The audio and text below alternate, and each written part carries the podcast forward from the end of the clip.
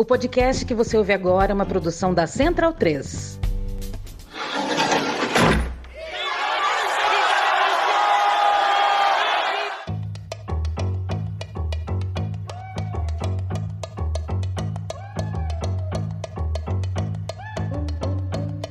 Começa agora a Guilhotina, o podcast sobre o Monde Diplomatique Brasil. Eu sou Luiz Brasilino e neste episódio recebemos o sociólogo Celso Rocha de Barros. Oi, Celso, tudo bem? Tudo bem, Luiz? Enorme prazer conversar com vocês. Legal, prazer é nosso. O Celso é doutor em Sociologia pela Universidade de Oxford, servidor federal e colunista da Folha de São Paulo. Ele está lançando pela Companhia das Letras o livro PT, uma história. E é sobre essa obra que a gente vai conversar hoje. Celso, é, antes de falar do livro, queria te fazer uma pergunta que também tem a ver, obviamente, com o livro, que são sobre as eleições de domingo, aí, dia 30 de outubro, e a vitória do Lula. Como é que você avaliou o resultado, né, a eleição do Lula e também o fato da margem ter sido tão apertada, né, de menos de 2% aí entre os candidatos? Pois é, foi muito apertada, e isso mostra algumas coisas. Primeiro, que é muito fácil para um presidente brasileiro se reeleger. Na América Latina, em geral, tem uma, um estudo, agora me lembro se acho 2015, que até aquela época só tinha tido dois casos de um presidente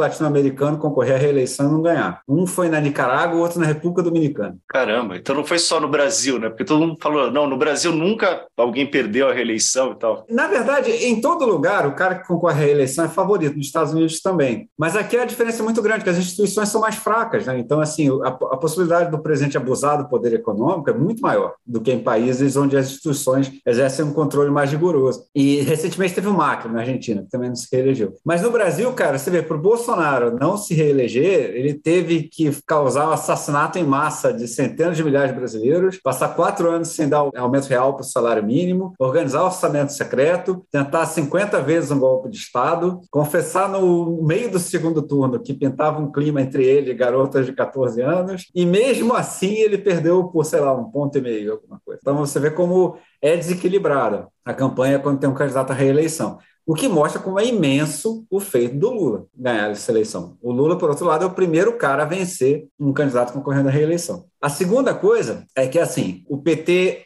obviamente, entrou na eleição contando com um imenso patrimônio eleitoral do Lula, ele já partiu ali dos 40 e poucos por cento desde o começo da eleição, mas o fato é que ele só cruzou os 50% mais um e cruzou por pouco, porque ele recebeu apoio de outros setores que normalmente não votavam no PT, mas votaram dessa vez porque o Bolsonaro ameaçava a democracia. Não é à toa que a Simone Tebet, por exemplo, nem teve tantos votos assim no primeiro turno, mas era o voto que faltava para cruzar essa fronteira. Então, não é à toa que ela ganhou tanta importância e recebeu um agradecimento tão efusivo do, do Lula. Como também merece agradecimento semelhante ao Eduardo Paz, no Rio de Janeiro, que conseguiu fazer que o Lula, pelo menos, segurasse um pouco a vantagem do Bolsonaro no interior do Estado, né, onde o Bolsonaro é absoluto. A esquerda tem pouquíssima inserção no interior do Estado do Rio. Então, esses políticos centristas que apoiaram o Lula, se você for ver assim, o volume absoluto de votos que eles trouxeram pode não ter sido tão grande, mas eram os votos que faltavam para ganhar. Então, assim, eles foram kingmakers, né, como se diz. Né? Eles decidiram a eleição a favor do Lula. Então, isso é muito importante, porque se o Lula tivesse ganhando no primeiro turno sem o apoio de ninguém, o governo teria uma natureza. Seria assim, olha só, a população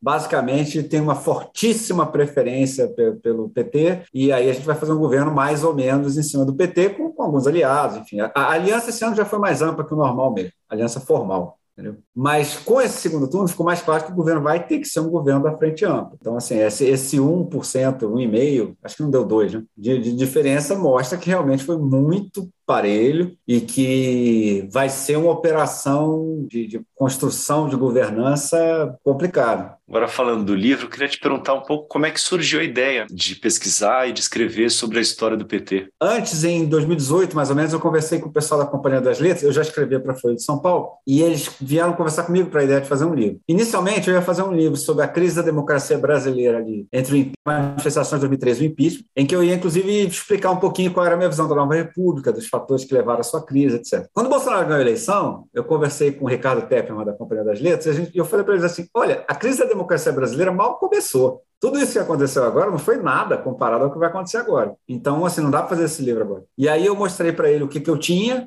e ele falou: ó, pelo que você tem, o disparado que você tem de melhor é, é, o que você tem sobre o PT. Então, faz isso. Aí no começo eu ia fazer meio que um ensaio. Eu ia fazer um texto curto, levantando questões meio até um pouco mais não sei se teóricas, mas enfim, de, de caráter mais geral, sobre como é que o PT se compara com os partidos trabalhistas da Europa, como é que você faz um partido desse em um país que desindustrializou, como o Brasil, como é que foi a nova república, etc. Mas aí comecei a fazer entrevistas para tapar algumas lacunas do meu raciocínio, e as entrevistas eram muito boas, o pessoal dizia coisas muito interessantes. E aí eu surtei com esse negócio de entrevista, saí fazendo entrevista. Aproveitei, inclusive, vou ser honesto com você, fazer entrevistas com pessoas que eu quis fazer porque eu admiro muito elas. Então, por exemplo, eu lembro quando eu fui entrevistar sindicalistas do ABC, por exemplo, falei, pô, mas eu sempre quis fazer isso, entendeu? Fui entrevistar o, o Milton Barbosa, do MNU, por exemplo. Pô, eu queria conversar com esse cara um dia na minha vida, entendeu? Então, assim, eu usei o livro para fazer isso, sem dúvida nenhuma reformulei o projeto para ser uma coisa que aí o leitor vai dizer se deu certo ou se eu dei um passo maior que a perna, que foi introduzir essas discussões mais amplas a partir das histórias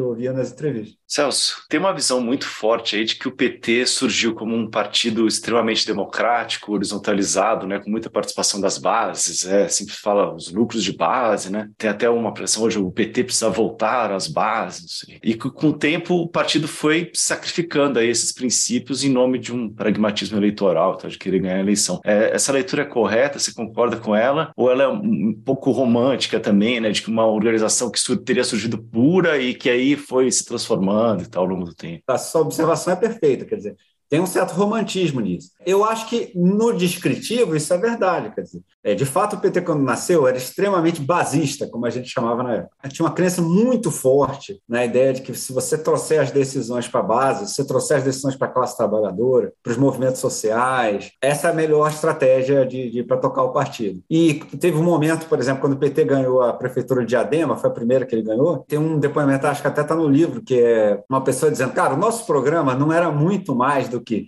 vamos fazer conselhos populares e aí os trabalhadores vêm. Entendeu? Mas não dá para ser só isso, entendeu? como, aliás, a própria experiência de Diadema mostrou.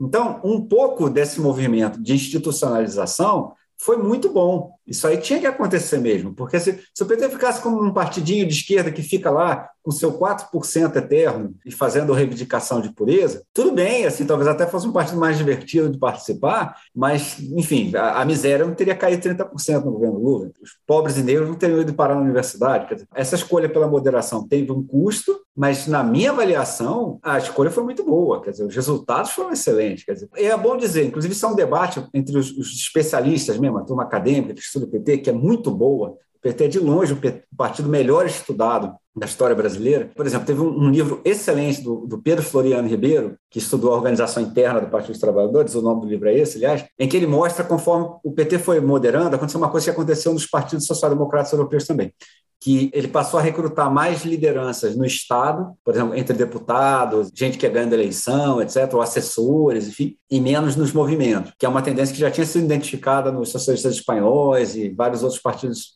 desse tipo, dessa família a qual o PT pertence. É, mas, por outro lado, tem também o trabalho do Oswaldo Amaral, que também é bem legal, em que ele mostra o seguinte: de fato, o perfil mudou. Mas se você comparar com outros partidos, ainda é muito mais fácil achar gente ligada a movimento social na liderança do PT do que em qualquer partido brasileiro. E várias desses, dessas lideranças tentaram fazer as duas coisas ao mesmo tempo, com um grau diferente de sucesso, tentar continuar ligados ao movimento, ao mesmo tempo que fazer política institucional, etc. Então, assim, a minha avaliação é muito positiva. Porque, assim, se você pegar nos anos 80, o pessoal que escreveu esse livro sobre PT era super entusiasmado, se nasceu um partido de novo tipo, etc. Aí, nos anos 90, tem um certo pessimismo, tem uns casos, ah, virou um partido como os outros, etc. Eu discordo dessa visão. Não é que eu estou dizendo que não teve mudança, teve mudança. E teve custo, assim, teve, teve coisas que se perderam nesse processo. Mas tudo é assim, não tem nada que você vai fazer que você vai é, na sua vida, inclusive, que você vai preservar todas, tudo de bom de todas as opções disponíveis. E eu acho que o saldo é muito positivo. E do ponto de vista programático, né? Você analisa no livro que é difícil enquadrar ideologicamente né, o Partido dos Trabalhadores. Por que, que essa dificuldade? Como que as linhas políticas do partido foram mudando aí, foram se alterando ao longo do tempo? Como, né? Como que elas foram mudando? Isso é muito interessante. Para começar, no começo do PT, tem um debate que enchia o saco de todo mundo, especialmente do Lula,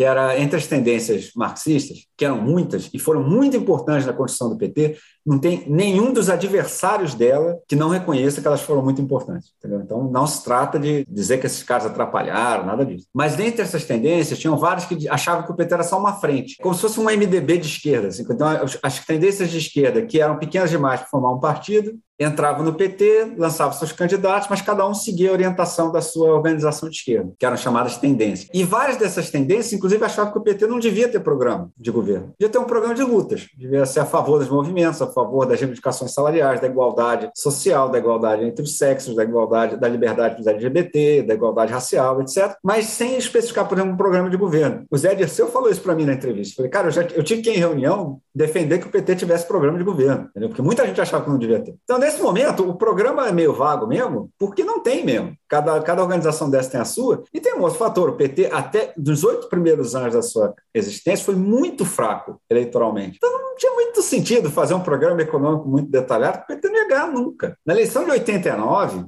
ninguém achava que o Lula ia ganhar não precisa dizer vários anos antes, mas um ano antes da eleição. Ninguém achava que o Lula ia ganhar. Era 0% das pessoas achavam. Então a perspectiva era: a gente vai fazer um programa para divulgar ideias de esquerda, entendeu? Para defender os interesses dos trabalhadores, e a gente vai perder, e no segundo turno a gente vota no Brizola, enfim, ou num outro cara, ou no Mário Covas, num cara de centro-esquerda que fosse. É só quando o Lula vai para o segundo turno em 89, ele perde, e aí depois disso é que ele vê, gente, é capaz da gente ganhar a eleição. É possível que a gente ganhe a próxima eleição. Então a gente precisa investir agora em fazer um programa. E aí, eu devo dizer duas coisas. Primeiro, era um ambiente ideológico absolutamente hostil, porque o Muro de Berlim cai durante a campanha de 89. Há uma virada ideológica que só quem viveu viu como é que era, porque de uma hora para outra o clima ideológico mudou bruscamente, as ideias de esquerda passaram a ser muito minoritárias, consideradas obsoletas, etc. E, aliás, não só as ideias ligadas ao leste europeu, não. Não era só o cara que, defende, que era do Partido Comunista, etc. A social-democracia mesmo entrou em crise. Então, o PT teve que fazer essa transição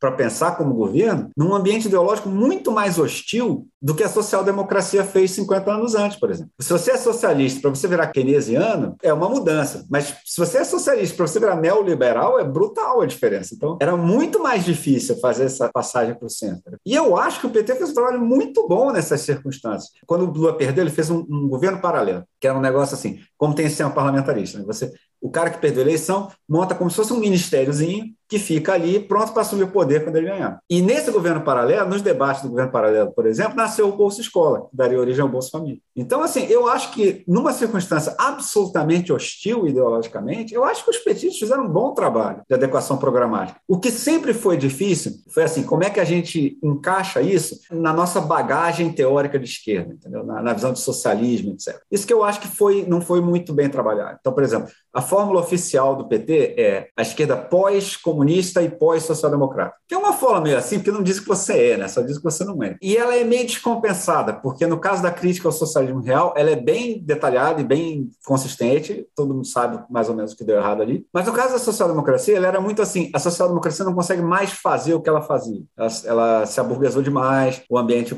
é, ideológico agora não é mais o mesmo. Então, assim, é, ela precisava incorporar as pautas dos partidos verdes. Mas se você for ver nos anos seguintes, a social-democracia incorporou a pauta dos partidos verdes, em todos os países da Europa. E você podia perfeitamente ter a opinião de que a social-democracia dos anos 90 era moderada demais, mas que valia a pena ainda ser um social-democrata de 10 anos antes, principalmente num país que não fez as tarefas históricas da social-democracia como o Brasil. O que é de complicado no PT sempre foi essa como encaixar até as boas ideias que o partido tinha conforme ia tentando resolver problemas brasileiros dentro dessa bagagem histórica. Eu não acho que fosse impossível, não. Eu acho que houve uma certa relutância em mexer nesse vespeiro, entendeu? Não, mas eu entendo que é difícil mesmo, porque você tem essa referência aí do processo histórico do que foi né, a experiência socialista e depois a social-democracia também, que foi um momento de um desenvolvimentismo também aqui no Brasil, e foi meio que um, um momento também onde o Lula cresceu politicamente. E aí deve ser realmente um desafio que dá para sentir realmente essas contradições no partido de conseguir propor é, um modelo que não seja uma volta ao que era o mundo, a Guerra Fria ali nos anos 70, 60.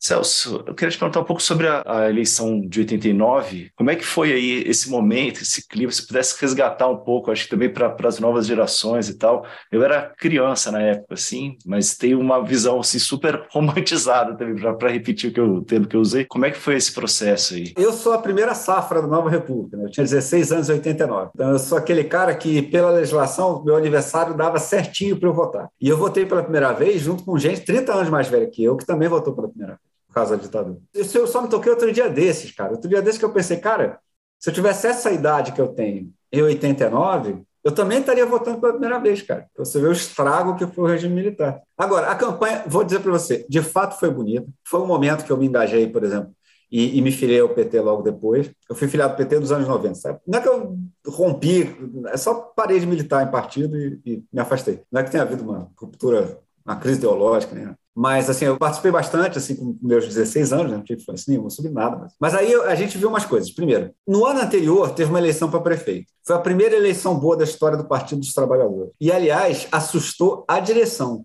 o resultado. Ninguém imaginava que ia ganhar tanta cidade. Em São Paulo, a Erundina, ela, quando ela ganhou a prévia dentro do PT, vencendo o Plínio de Arruda Sampaio, que era o favorito do Lula, do Zé Dirceu, do, das grandes lideranças, o pessoal achou, bom, a Erundina vai concorrer com o apoio desses grupos de esquerda e vai perder. Enfim, ninguém achava que a Erundina tivesse qualquer chance. Para você ter uma ideia, na semana da final da campanha, a direção estava fazendo campanha em São Bernardo, que era onde eles achavam que estava para ganhar, entendeu? Então, quando abriram as urnas, tinha ganho São Paulo, tinha ganho Porto Alegre, tinha ganho um monte de cidade importante, os caras ficaram assustados, entendeu? Se você pegar na imprensa, o genuíno uma hora fala, ó, oh, esse voto não é tudo nosso, não, entendeu? Isso não é gente que virou socialista ou que virou petista, ou não sei o quê. A gente se tornou o canal de canalização do voto de protesto contra a nova república, contra as dificuldades da democratização. Na democratização, o primeiro governo da, da, da democracia brasileira, o governo Sarney, teve muitas dificuldades, em especial na inflação, no combate à inflação, que ele fracassou, a, a inflação disparou, era um filme de terror aquilo. Também foi uma época de muita corrupção que eu estou entre as pessoas que acham que os anos 80 foi o auge da corrupção no Brasil. Tem modelos de, de pessoal que estuda isso que diz que a transição para a democracia é um momento de muita corrupção porque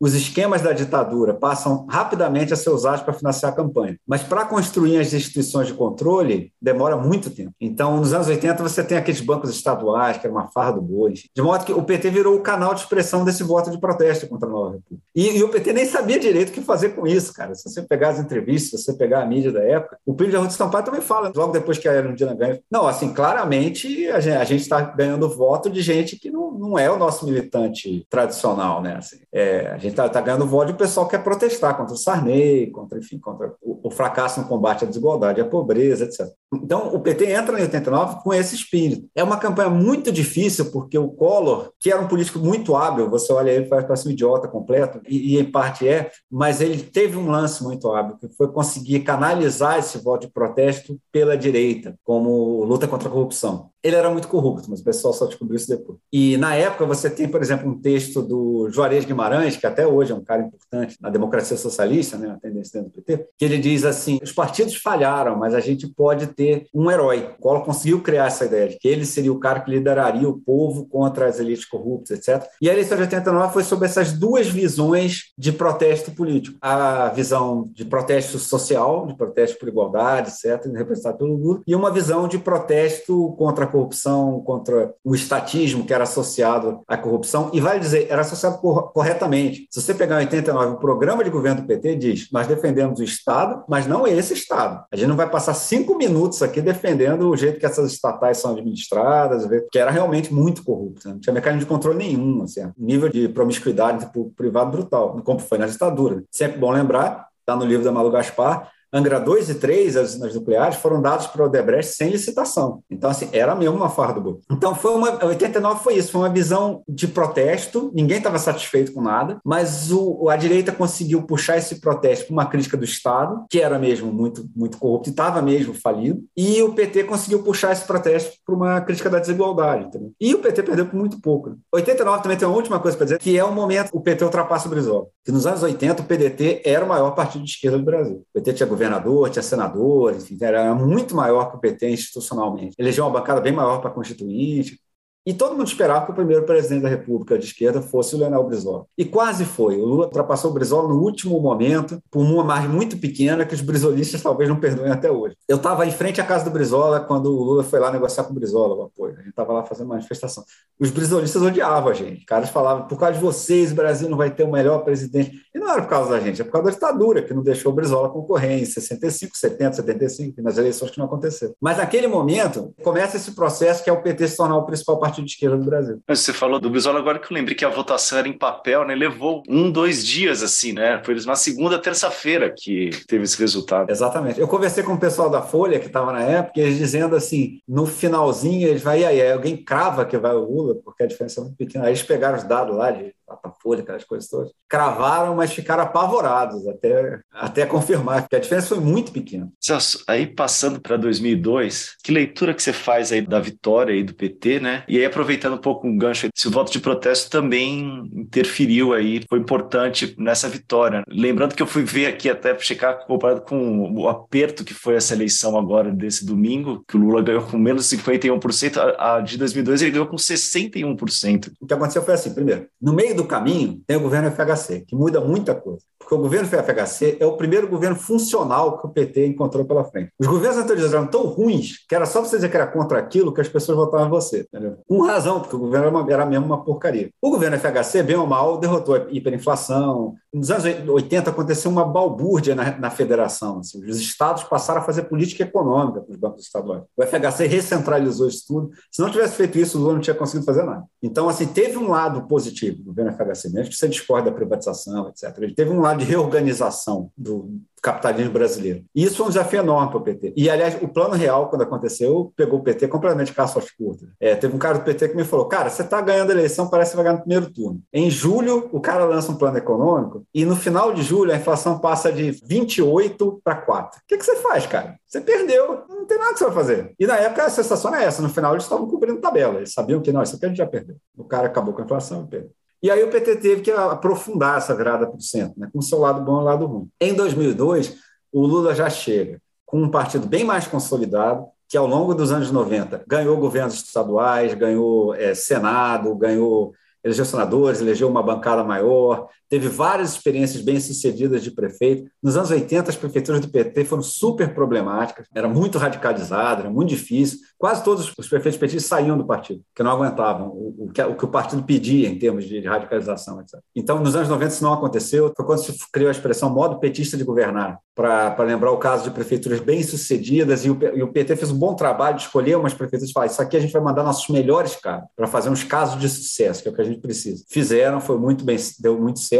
Então, o PT chega em 2002 já com uma reputação de saber governar bem e com uma aliança política muito mais ampla, porque o projeto do Fernando Henrique Cardoso já estava em crise em 2002. A aliança dele estava desmoronando Assim, o PFL não apoiou o Fernando Henrique Cardoso em 2002, era maior que o PSDB no começo. O PMDB apoiou o Serra, mas metade não apoiou, metade foi apoiar o PT. O movimento do FHC já era um movimento em crise e o PT era um movimento em ascensão. Por isso que foi essa diferença toda. Foi uma eleição muito fácil. No momento em que ele apresenta sinais de moderação e os aliados começam a aparecer, já era muito claro que ele ia ganhar a eleição. A única dúvida era se ganhar no primeiro turno ou não. Celso, lendo o livro, fiquei com uma sensação de que justamente no momento em que o PT chega ao poder em 2002 é que ele começa a, de certo modo, perder uma certa importância relativa. Não que ele, ele ganhou, virou né, o principal partido do país, mas começa a perder importância relativa. E primeiro, assim, para a figura do Lula, que começa a se destacar um pouco acima do, né, do partido, e também para outras forças políticas ali que foram chamadas para formar a coalizão. Como é que essa chegada ao poder impactou o Partido dos Trabalhadores? É uma institucionalização, né? Isso é inevitável. Isso aconteceu em todo lugar do mundo e tem um lado bom, inclusive. Mas, assim, primeiro, com relação ao Lula, o que acontece é um, um processo um pouco mais lento. O PT tem uma dificuldade que os outros governos não tinham. Ele é o primeiro partido de esquerda a governar o Brasil. E o Congresso Nacional assim como a maioria dos governadores, dos prefeitos, etc., ainda é predominantemente conservador. Então, o PT, na origem, desde o primeiro dia do governo Lula, tem uma dificuldade, que é assim, se você for compor seu ministério representando perfeitamente a sua aliança no Congresso, vai ter pouca gente de esquerda. E a gente ganhou a eleição, a gente quer um governo que a política educacional seja de esquerda, que a política social seja de esquerda, etc. Porque quando o Fernando Henrique, por exemplo, dava um ministério para o PFL para ganhar apoio, o cara do PFL não tinha uma proposta tão diferente assim do governo, ou um cara do PMDB. Mas quando o PT dava um cargo para o PTB, aquele ministério ficaria numa posição teria política completamente diferente do que se teria se tivesse um cara do PT. Quando tirou o Ministério das Cidades do Olívio Dutra e passou, acho que, para o PP. Exatamente. Esse é o exemplo clássico. Isso era muito complicado. Mas, por outro lado, você tinha que fazer as coalizões. E aí, todos os escândalos de corrupção do PT nasceram dessa dificuldade de formar essa base no Congresso. E aí, a outra coisa que acontece é que o Lula vai ganhando importância em comparação ao PT. O Lula, obviamente, sempre foi mais importante dentro do PT do que eu, por exemplo, né, do que um militante qualquer, entendeu? Assim, evidentemente. Mas até o PT ganhar a presidência, seria totalmente errado dizer que o PT era basicamente o partido do Lula. O Lula não era o Brizola do PT. Ele sempre teve posições, mesmo quando ele era mais radical do que é hoje, ele era mais moderado que o PT, entendeu? que era bem radical na sua origem. E ele tinha que assumir aquelas posições radicais, porque era isso que foi aprovado né, pelo partido. E ele fez isso por quase 20 anos, assim, entendeu? Ele se submeteu à direção partidária. Isso começa a mudar na eleição de 98, quando o PT do Rio faz uma besteira e, indica o Vladimir Palmeira para candidato ao governo, apesar da aliança com o Brizola, que exigia apoio ao garotinho. Eu, como carioca, digo, foi uma besteira por causa da aliança, mas apoiar o garotinho foi uma tragédia para todo mundo, inclusive para o PDT. Mas, enfim, ali não dava mais tempo de mexer nisso e o Brizola ameaçou romper. O Brizola era o vice do Lula, quer dizer, teria sido um desastre completo. Na imprensa da época, você vê os tucanos comemorando, assim, acabou a eleição, vai rachar isso aí, morreu. E aí o Lula chega e fala assim numa reunião: Olha só, então a gente faz o seguinte: o Vladimir é candidato ao governo e eu não sou candidato a presidente. E aí todo mundo fala: não, então parou, acabou, acabou essa brincadeira.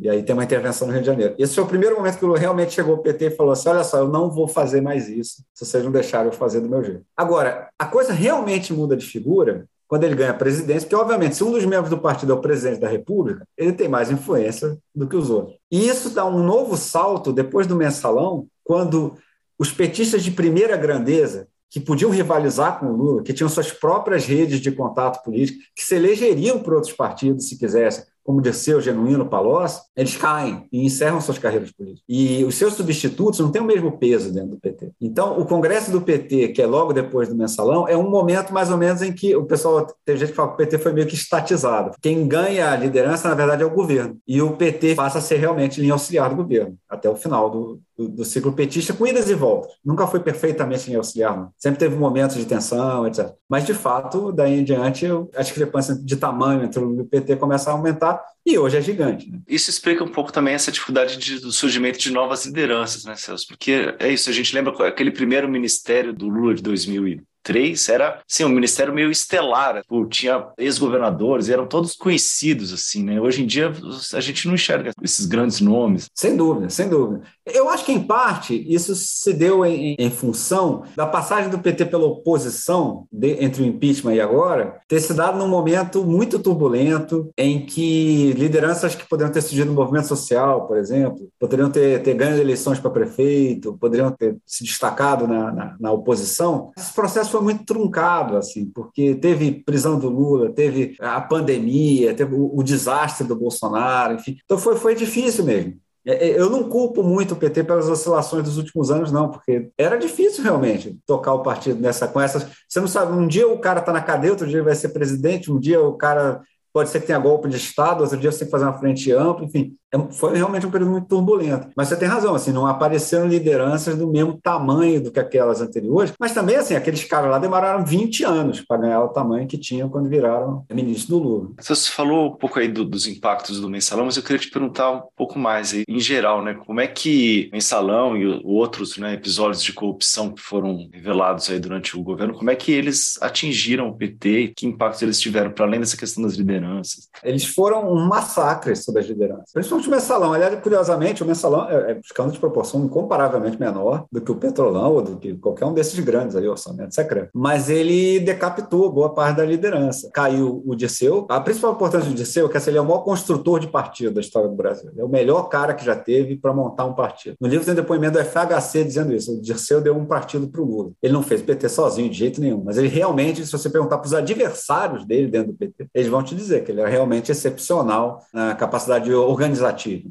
Dirceu caiu. Caiu com ele vários políticos ligados a ele, próximos a ele. É, por isso que o PT de São Paulo, por exemplo, passou por uma crise grande nos anos seguintes. É, caiu o Genuíno, que, que, até hoje um monte de gente acha que o Genuíno caiu naquela porque ele assinou o empréstimo Marcos Valério, mas tem muita gente que, inclusive, era adversário do Genuíno, diz que ele não sabia o que era, enfim, que ele caiu de, de, de otário naquela história. Que é possível, não sei dizer. Mas, assim, é, é o Genuíno é um, um, gigante, quer dizer, assim, o, gigante, o Genuíno concorreu sem apoio do Lula a vida inteira até 98. Porque nos anos 80 ele era da facção mais radical do PT, nos anos 90 ele passou a ser da facção mais moderada. Para quem quiser acompanhar essa história complicada, tem no livro. Foi um dos maiores parlamentares da, da Nova República, na opinião dos, dos seus opositores, inclusive. Ele era um cara, por exemplo, de longe o cara do PT que melhor se dava com os militares, apesar de ter sido guerrilheiro no Araguaia. Então, quer dizer, realmente um cara é diferente. Né? E esses caras caíram. O Palocci era um sujeito inteligentíssimo, mesmo se você perguntar para os caras que, que, odeiam ele hoje em dia. Então, assim, esses caras caíram, a sucessão foi difícil, passou a acontecer, sobretudo, com ministros que se destacavam nos governos petistas. Caso do Fernando Haddad, sobretudo, caso da Gleisi Hoffmann, quando virou chefe da Casa Civil da Dilma, e quadros que se destacavam no governo. Mas esses quadros também não tinham tanto enraizamento social quanto os caras que foram sindicalistas, enfim, que lutaram contra a ditadura, etc. Tanto a Gleisi quanto a Haddad têm muitas qualidades, mas assim, mas eles têm trajetórias diferentes. E uma coisa que aconteceu é que assim, o Lula escapou muito dos escândalos de corrupção, mas o PT não. E, uma certa altura, em especial quando acontece a Lava Jato, uma tendência que já aconteceu no mensalão, mas foi levada ao extremo quando aconteceu a Lava Jato, foi a direita usando o PT como bode expiatório dos defeitos do sistema político brasileiro. Tem uma entrevista do Marco Aurélio Garcia na Piauí, acho que em 2013, eu acho,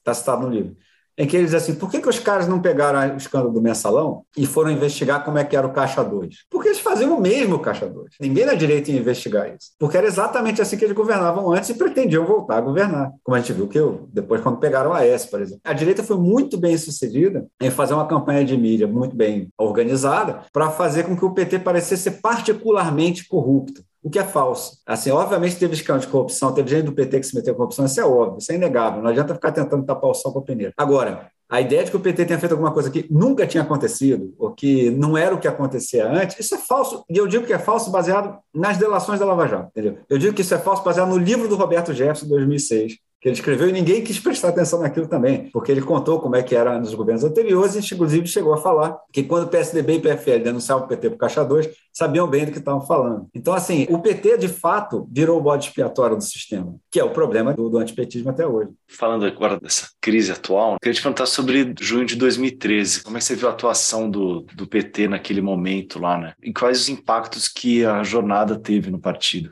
Ah, aquilo foi uma importância imensa para o Brasil, desses choques que avacalham a ciência política. Né? Você tem esse modelo lá do que vai acontecer, de repente acontece um, um evento completamente inesperado e, e, e, muda o curso das coisas. Eu vou dizer, eu acho que nem eu, nem ninguém até agora entendeu perfeitamente o que aconteceu em 2013. 2013 é aquele teste de Rorschach, sabe? Cada um olha e vê o que, que, que já acha, entendeu? E, e, cada um tenta encaixar aquilo no seu modelo teórico, etc. Eu acho o seguinte, aquilo de fato foi uma crise do sistema. A impressão que se tinha é que o PT era a última tentativa de reformar o sistema. Foi o partido que inventou esse tipo de combate à corrupção com vazamento, com CPI, etc., nos anos 90. Eu costumo dizer, se você pegar um cara de hoje, mandar ele viajar no tempo até os anos 90, ele vai chamar os petistas de lava-jatistas. E à medida que ficou claro que assim, estava se esgotando o que o PT podia entregar, não só por causa de corrupção, e aliás, nem principalmente por causa disso, mas em termos de resultado mesmo. O PT já tinha feito as políticas sociais, já tinha feito tudo aquilo, e parecia o crescimento econômico tinha, tinha travado em 2012, a política econômica da Dilma deu errado, e dava a impressão que aquilo já tinha se esgotado e não tinha um uma oposição que encarnasse o desejo de mudança diante daquilo, porque ninguém queria acabar, sair do PT e voltar para aquilo que era. Assim, então, na falta de, de, de uma organização da direita, eu acho que para ter uma alternativa para oferecer à população, para simplesmente ganhar a eleição de 2014, por exemplo, eu acho que boa parte dessas expectativas foram projetadas no movimento iniciado pelo MPL, pelo pessoal do Passe Livre. E eu acho que vou ser honesto, eu acho que nem o PT conseguiu satisfazer essas expectativas depois, nem ninguém essa crise política, tem um pessoal que diz assim, não desperdice uma crise, né? porque ela pode ser usada para ter mudanças importantes, nós desperdiçamos completamente essa crise. A nossa solução para essa crise foi absolutamente desastrosa, foi o impeachment da Dilma, foi o Bolsonaro, enfim. Tanto que hoje em dia ninguém mais quer saber disso, todo mundo está contente de ter alguma estabilidade política, etc. Porque a gente desperdiçou uma crise. A gente não conseguiu introduzir mudanças importantes a partir daqui. Celso, falando aí sobre o impeachment, logo depois da reeleição, a Dilma colocou em prática aquele ajuste fiscal, né, que ficou famoso por causa do ministro Joaquim Levy, é, que foi considerado por muitos aí na época como um estelionato eleitoral, né, que seria o programa derrotado na UNA que está sendo aplicado, né, o programa do AS. Como é que essas medidas foram recebidas ali pelo Partido dos Trabalhadores? Aqui, que impacto que teve teve lá e quais consequências que teve depois, né, na hora de enfrentar o impeachment. O impacto foi desastroso, porque foi estelionato eleitoral e foi estelionato eleitoral também com a militância do PT. Porque isso eu me lembro, o pessoal achava mesmo, vendo a campanha de 2014, que o governo ia fazer uma inflexão à esquerda. Tinha muita gente que eu conheço que achava isso. Eu não achava, eu achava que não dava. Porque, de fato, o que acontece assim, quando você tem a crise econômica lá dos Estados Unidos, aquele crash todo lá, a maior crise econômica desde 1929, que na Europa, aliás, foi maior do que a de 1929, aquela crise demora uns anos para bater no Brasil e bate quando a Dilma assume o governo. É um azar daquele que a pessoa dá. Entendeu? E ela tenta uma medida meio desesperada para superar a crise, com novos gastos, com isenção fiscal para as empresas, sobretudo, para as empresas não demitirem ninguém. Porque achando, quem sabe isso é rápido, né? Quem sabe isso passa rápido. E não passou rápido. Não era uma crise, era uma mudança mesmo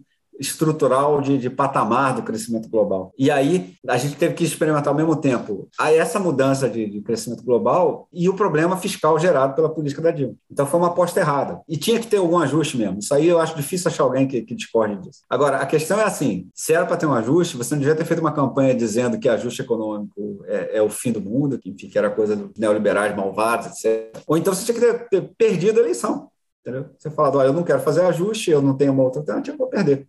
Vai o cara aí que sabe fazer ajuste e faz. Mas a operação política toda foi um desastre. O PT ficou praticamente rompido com o governo durante boa parte do, do, do primeiro mandato da Dilma. Não é que ficou, não, o PT não denunciava o governo da Dilma, obviamente, mas o PT tinha grande dificuldade de apoiar as medidas que o governo propunha. Num encontro importante do partido, quase foi aprovado o, o Fora Levi, entendeu? Que seria um negócio inédito, quer dizer, o, o partido defender a, a demissão do que naquela época era o principal ministro. Aquilo foi barrado, assim, em público, o único cara que eu vi realmente dizer, gente, se a gente não apoiar o Levê é loucura, foi o Saturnino Braga, que foi prefeito do Rio, foi senador pelo PT, ele escreveu isso na teoria de debate, ele falou, não, gente, não, não pode, se a gente não apoiar, caiu, assim, aí, aí deixa esse governo. E isso quase aconteceu, entendeu? Assim, aquela carta de Salvador, que teve em 2015, foi um desastre, assim, foi um negócio que deu muito errado. O PT estava completamente iludido, tinha gente achando que a crise econômica não era tão feia assim, é, se você assistiu os debates, entendeu? E era muito feia, o PIB caiu quatro pontos, até porque a Dilma deu um azar. Na passagem do primeiro para o segundo governo, a economia mundial piora ainda mais, porque o petróleo, que vinha segurando o preço das commodities, desaba. E, e basicamente, basicamente, se você olhar ali aquele desastre econômico ali, é muito correlacionado com o preço do petróleo. O governo Temer ele começa a melhorar de novo, não volta ao que era. Mas... Então, assim, a situação era muito ruim. Então, tinha que ter alguma coisa, entendeu? você tinha que fazer. Agora, se é um governo que chega politicamente forte, sem ter cometido estelionato eleitoral, ele chega e faz assim: gente, olha só, deu errado aqui, a gente vai ter que fazer um, um, ajuste. Vamos tentar compartilhar esse ajuste de maneira socialmente justa. Vamos fazer uma reforma fiscal para que os, os, ricos comecem a pagar mais imposto. A gente vai ter que fazer sacrifício do nosso lado, mas vamos fazer sacrifício do lado deles também. Só que era um momento de ajuste difícil para um governo fraquíssimo, porque você tinha, ao mesmo tempo da crise econômica, a Lava Jato. Não teve governo naquele período. Bom, e aí veio o impeachment, né? Uma super derrota aí do partido, que ainda logo depois foi péssimo na, na eleição né, de 2016, na eleição eleição municipal. A eleição de 2016 eu comentei na CBN e eu lembro que eu estava lá, os resultados estavam chegando e eu lembro de uma prefeitura que, que o adversário do PT teve 90% dos votos, que não é uma coisa que se vê todo dia. Né? Mesmo aqui em São Paulo, a derrota para o Dória, do Fernando Haddad, que era o atual prefeito, perdeu no primeiro turno teve menos de 20%. Deve-se dizer, totalmente fora do, do esquadro, e assim, mas também ali teve um azar incrível, porque assim, os três ex-prefeitos petistas estavam na mesma eleição. É verdade. Que é também um negócio que só a esquerda está fazendo um negócio desse, né, cara? Porque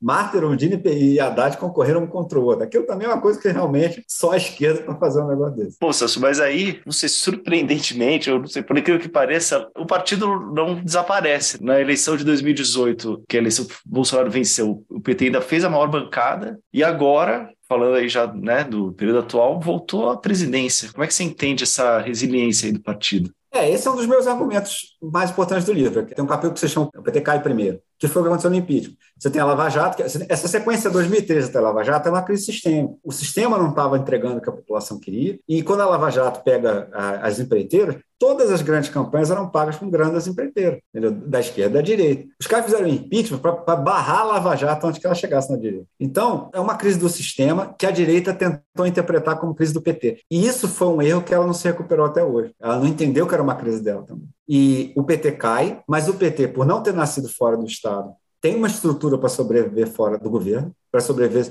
sem um orçamento. Aqueles imbecis que falavam que o PT é uma organização criminosa que existe para roubar dinheiro. Cara, o PT ficou 20 anos sem ter acesso a um centavo de orçamento público até ganhar a presidência e sobreviveu muito melhor do que os seus rivais na oposição. Então, assim, a ideia de que o PT existe para tirar disso é bizarra. E, e, além disso, o PT protagonizou o maior sucesso da história democrática brasileira, que foi a redução da pobreza durante o governo Lula. Então, ele tinha esse patrimônio eleitoral. Então, assim, embora o PT tenha sido o primeiro a cair, ele foi o primeiro a se reerguer. Assim, se você pegar os adversários do PT nas eleições presidenciais, o PRN do Collor sumiu, o PSL do Bolsonaro sumiu e o PSDB de Fernando Henrique, Serra e Alckmin e Aécio, hoje em dia tem a meia bancada do PSOL. Então, assim, a, a resiliência do PT é um negócio de, de inédito na história brasileira. Então, assim, é, de fato, esse fato de você saber viver na oposição fez muita diferença nos últimos anos. Para a gente falar um pouco do, do que pode vir a ser aí o novo governo Lula, é, muito se cobra uma autocrítica do Partido dos Trabalhadores. Né? Eu acho que eu prefiro entender como cobrar, não cobrar, mas perguntar para ele o que que eles aprenderam, né? O que que o partido aprendeu aí dos últimos 20 anos, né, do governo e logo depois as derrotas que seguiram. O que que você acha? Qual a sua sensação sobre o que o PT e suas lideranças ali tiraram de ensinamento, assim, o que que eles devem repetir, né, nesse novo mandato do Lula e o que que eles devem mudar? Bom, em primeiro lugar, devo dizer que eu concordo totalmente com você que é melhor perguntar o que vocês aprenderam do que pedir autocrítica. Eu já pedi autocrítica e se isso já foi uma boa ideia em algum momento, que hoje eu não sei se foi, Hoje em dia não faz mais sentido porque a fila da autocrítica já se tornou imensa, né, cara? Você tem muito mais gente além do PT que precisa fazer autocrítica e autocríticas muito mais severas. Agora, eu concordo com você, o que foi aprendido? Eu acho que a primeira coisa é a seguinte: o grande fracasso dos anos Lula, eu acho que foi na área tributária. O governo PT mal propôs uma reforma tributária que, de fato, como se diz hoje em dia, colocasse os ricos no imposto de renda. É, no livro eu discuto algumas possibilidades de explicação para por que, que não teve isso, porque inclusive podia ter tentado e fracassado. Entendeu? O Haddad tentou reformar o PTU em São Paulo, tentou, não conseguiu, mas ficou marcado para a população, olha só, a gente quer cobrar mais dos ricos, enfim, não deu. Da próxima vez, vocês elejam mais vereadores que concordem com a gente. É, o PT poderia ter feito isso, nunca fez. Nem no governo Lula, nem no governo Dilma. Eu acho que vai fazer agora. Pedro Fernando Neri, que é um grande especialista em reforma da Previdência e que o pessoal liberal adora o cara e tal, porque é um cara inteligente mesmo. Ele escreveu um artigo duas semanas atrás no Estadão dizendo que Lula tem que ser mais radical para falar de tributação. Ele fala que a macroeconomia do Lula tem que ser mais moderada, etc. Mas a, na tributação tem que ser mais radical do que for, cobrar imposto de rico. E, e eu acho que isso vai ser pelo menos tentado. Não tem como prometer que vai dar certo, certo? Mas pelo menos dessa vez o PT vai cumprir o seu papel, que é tentar. Se não der, não deu. A outra coisa que eu acho é que assim é, o PT vai se beneficiar de uma das poucas coisas boas que aconteceram nesses últimos anos, que foi a micro-reforma política de 2017. E ninguém prestou atenção naquilo, mas enfim, foi durante o governo Temer. O, o governo Temer, inclusive, tem um papel importante para provar isso, é um mérito dele, independente do que a gente acha sobre o resto, que instituiu o financiamento público, que é uma reivindicação histórica do PT, e criou é, uma, regras eleitorais que vão, ao longo prazo, nessa eleição, se for claro, vão limitar o número de partidos, vão consolidar os partidos políticos brasileiros. Isso vai ser muito bom para o governo Lula, eu acho, porque aqueles escândalos de corrupção foram quase tudo financiamento de campanha. Então, se você já tem financiamento público, já é uma, um ponto de partida muito superior. Isso, eu acho que isso é a única coisa em que o PT esse ano vai partir de um ponto de partida melhor do que o governo Lula em 2002, que a questão do financiamento eleitoral já foi resolvida, não tinha sido resolvido quando o Lula ganhou. Então, eu acho que, assim, obviamente pode ter escândalo de corrupção, sempre vai ter um cara que é que é desonesto, mas aqueles escândalos ligados a problemas estruturais da política brasileira, eu acho que não, há por que supor que vão ser comuns. Enfim. O que eu não sei é se eles vão conseguir desmontar o orçamento secreto, sinceramente, vai ser difícil fazer isso. Ou então, pode ser que para desmontar tenha que ser negociado uma outra coisa que também não vai ser bonita, e aí não sei se vai ter jeito isso. Mas, assim, eu acho que esse aspecto vai ser bem mais tranquilo. E o que eu acho que, que realmente vai ser difícil é o seguinte, faz 40 anos que o Brasil não, não cresce bem. O final do regime militar foi um desastre completo, não, não que tenha sido ruim de acabar o regime militar, nos últimos anos do regime militar, a conta chegou do milagre econômico. E os últimos governos da ditadura foi um absoluto desastre econômico. É, eu acho que a pandemia deve ter ultrapassado, mas até outro dia a pior crise econômica brasileira era aquela do começo dos anos 80. E assim, desde aquilo ali, a gente nunca conseguiu ter uma época de crescimento alto. O crescimento na era Lula foi maior do que nos outros governos, mas isso em boa parte foi por causa da alta das commodities, do, do preço dos produtos que o Brasil vende no, no mercado internacional. Isso não, não dá para contar que isso vai ter de novo. Então, o Lula e os aliados vão ter que sentar e negociar uma coisa que nenhum governo fez. Nem o governo Tucano fez, nem o Lula fez, nem o Temer fez, muito menos o Bolsonaro. Pensar como é que a gente vai voltar a crescer. Isso aí não é uma questão de aderir a um programa pré-existente. Ninguém sabe, ninguém fez até agora. Então, isso vai ter que ser inventado, entendeu? Uma combinação de ideias dos dois lados, uma coisa qualquer, que eu torço muito para que alguém consiga fazer, porque eu, eu não acho que seja possível uma superação dos nossos problemas. Obviamente, políticos e, inclusive, sociais no longo prazo, sem uma retomada do crescimento. Hoje recebemos o sociólogo Celso Rocha de Barros, que está lançando o livro PT, uma história. Celso, muito obrigado pela sua participação aqui no Guilhotina e boa sorte com o livro. Poxa, eu que agradeço, grande honra estar aqui, sou ouvinte de vocês. Valeu. O Guilhotina é o podcast do Le Monde Diplomatique Brasil. Para nos apoiar, faça uma assinatura a partir de R$ 12,90 em nosso site diplomatique.org.br barra assine. Te convidamos também para seguir ou favoritar o Guilhotina na plataforma que você nos ouve e, se você utiliza o Spotify, avalie o nosso podcast. Para sugestões e críticas, escreva para guilhotina.diplomatique.org.br. Obrigado pela audiência e até semana que vem.